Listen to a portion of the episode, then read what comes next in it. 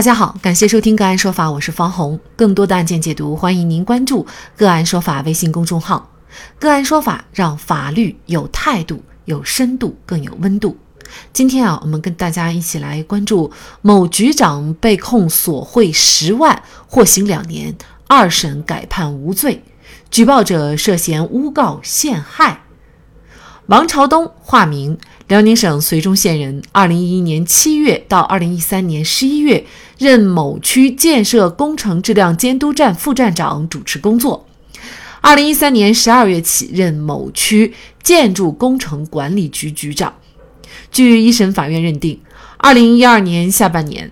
某云基地院士海项目工程动工，在该工程施工期间，王朝东利用职务上的便利，以口头或书面责令暂停施工及拖延办理相关施工手续等手段，多次刁难建设施工单位。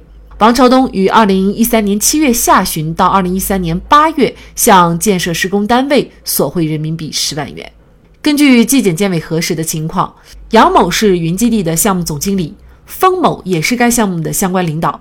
两人称，王朝东担任质监站站长期间，以开发公司的老总没有拜访他，还说他下边有一班小兄弟都不容易，人吃马嚼的为由向杨某索贿二三十万元。还说王朝东见公司一直没有给他钱，就口头给他们公司下达了停工整改令。过了一段时间，见他们公司还没有给他送钱，就给他们下达了书面的停工整改令。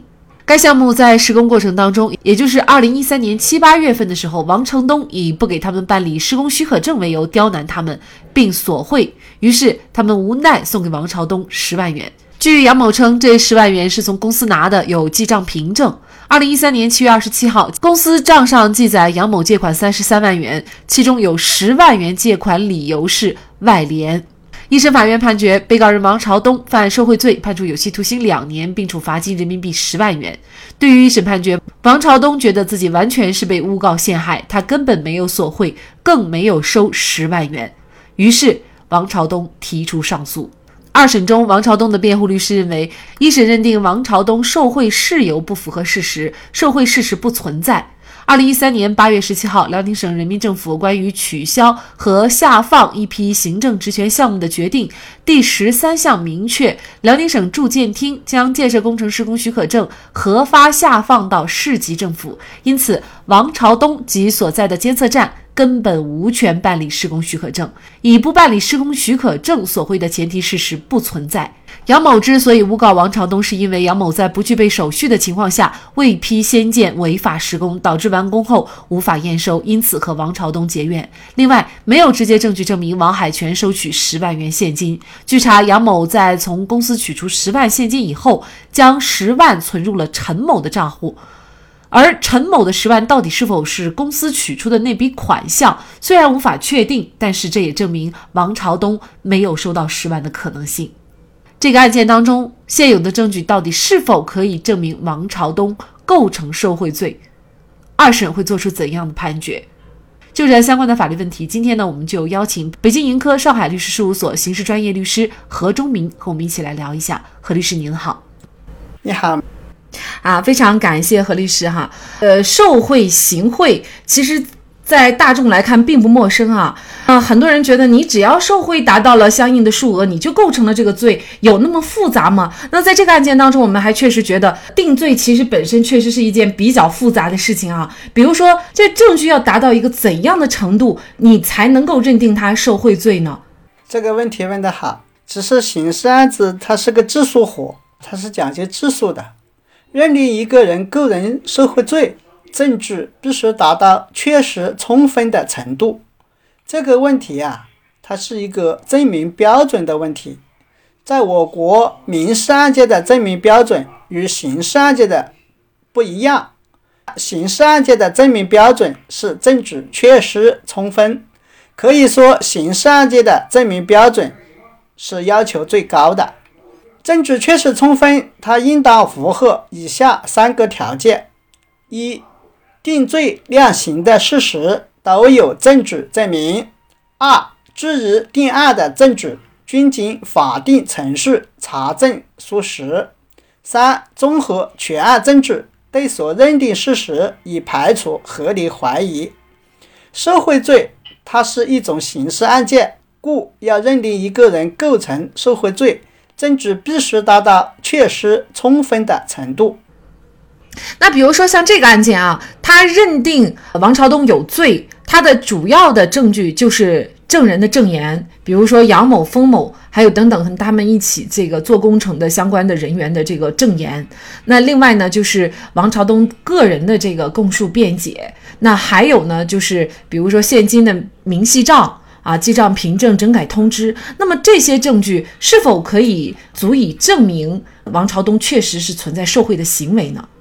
这个案子啊，从他现有的证据来看，他并没有达到确实充分的证明标准，不能认定黄从东构成受贿罪。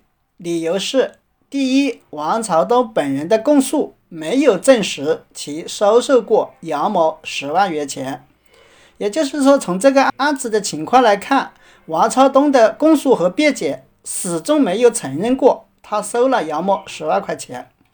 第二，杨某、封某、张某一和李某四人的证言，虽然证实王朝东收受到了杨某所送的十万块钱，不过这四个人啊，他同那个王朝东在工作中产生过矛盾，他们对这个王朝东啊很怨恨，即杨某等四人与本案他存在利害关系，他们的证言真实性存在疑问。三是证人。杜某一、钱某均证实，杨某曾让其证明杨某给王朝东送过十万块钱。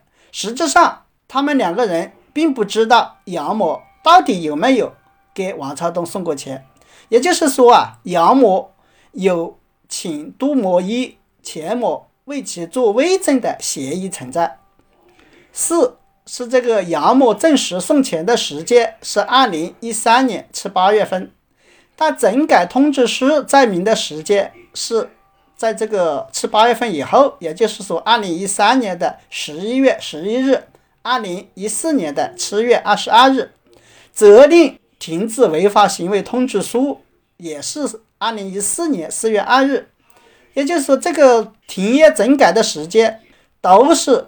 在这个送钱的时间之后，也就是说收了钱后责令停工，与停工要挟索费之间存在逻辑上的矛盾，违背常识。一般来说啊，既然与责令停工相要挟索贿，那么在收受贿赂以后就不会再责令停工了嘛？要么责令停工的时间在前嘛，收入贿赂的时间在后嘛？这样才符合常理，而这个案子它是不符合常理的，它是收钱在前，责令停工在后。第五，杨某二零一三年七月二十七日从公司借款十万块钱用于外联，但又于二零一三年八月二日，也就是说只过了五六天，他把钱啊以现金的形式又存入陈某账户十万块。而且这个杨某他没有讲清楚存入陈某这十万块钱是怎么来的，是哪里来的？也就是说，杨某他从公司借出了十万块钱，很有可能已经存入陈某账户。也就是说，我们存在这种合理怀疑。也就是说，这个案子他说的送钱的来源十万块钱有来源，但是并没有证据证明。王朝东收到了十万块钱，以及王朝东收到这十万块钱以后那个钱的去向，这是没有证据证实的。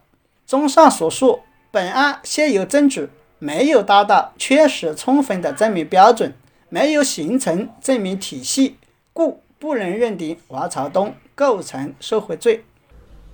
那这个案件呢，在法院一审的时候呢，是判决王朝东犯受贿罪，判处有期徒刑两年，并处罚金人民币十万元。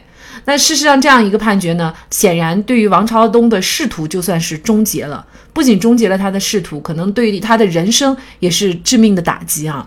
王朝东不服，就提出了上诉。那么二审法院呢，最终是判决王朝东无罪。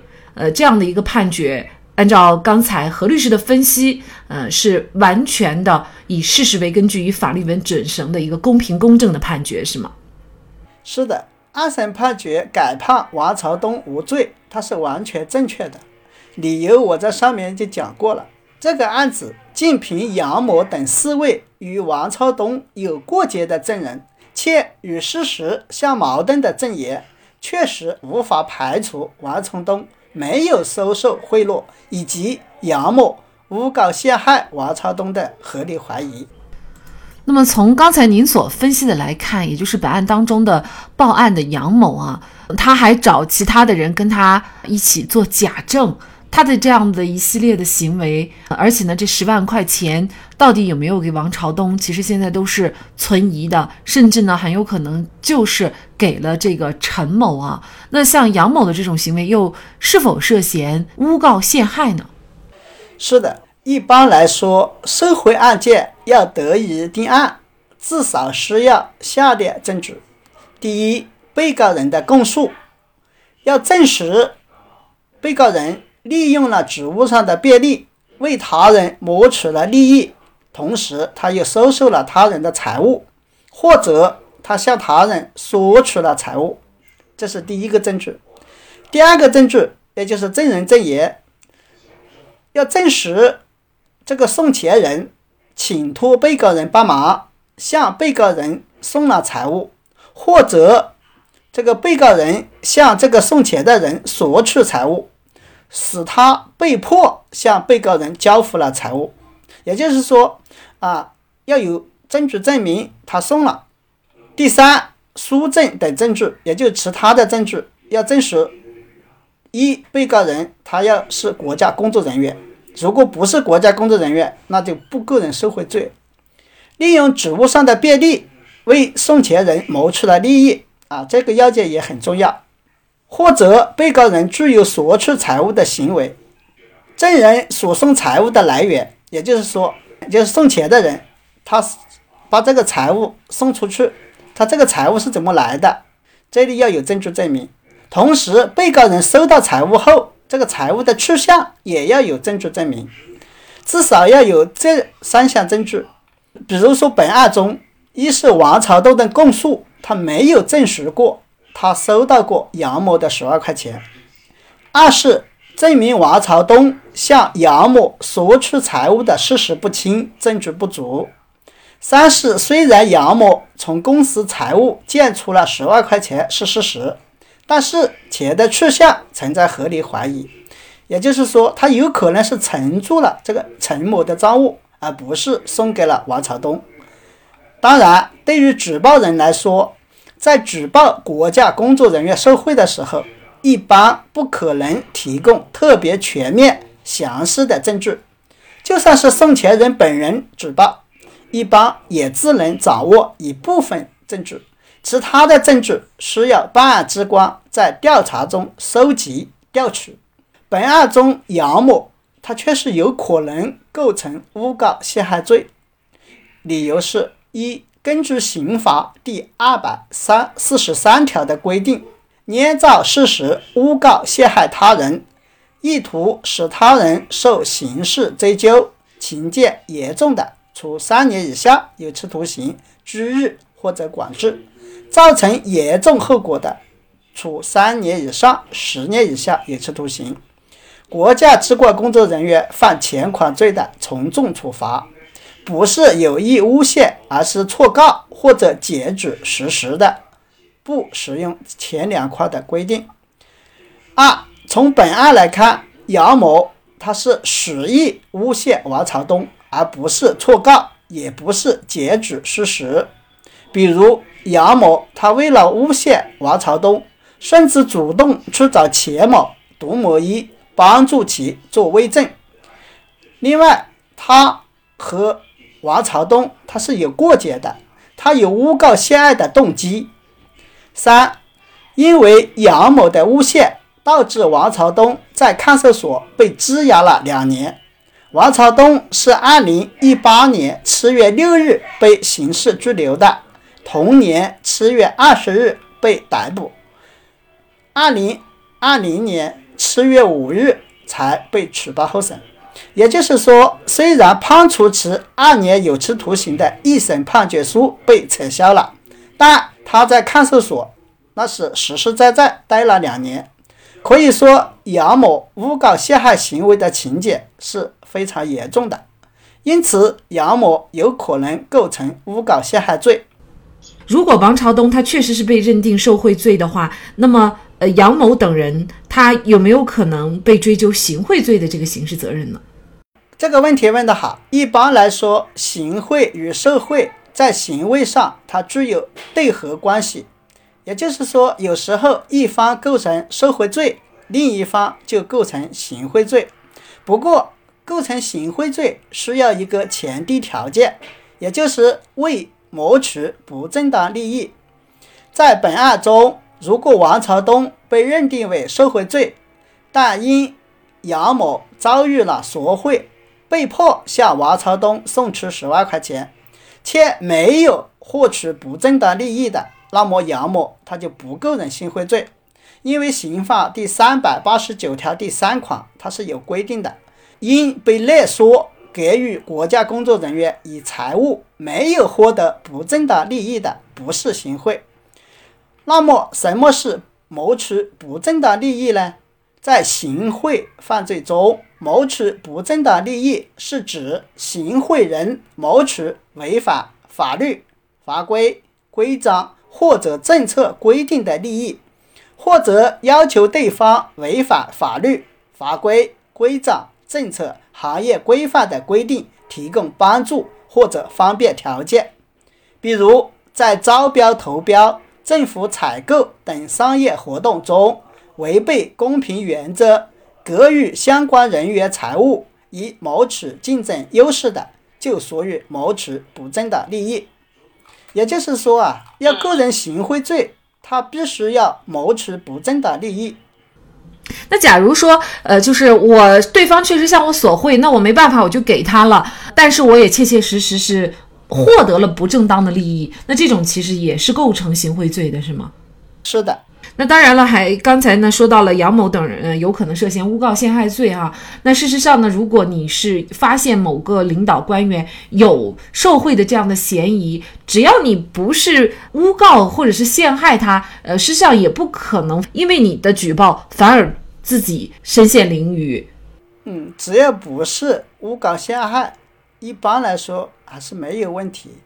啊，这个案子不一样，这个案子他第一，他们是有过节，他有诬告陷害的动机；第二，他还找别人去做伪证；第三，他确实造成了严重的后果，导致这个王朝东啊在看守所待了两年。所以说，这个案子要定他诬告陷害，还是没什么问题的。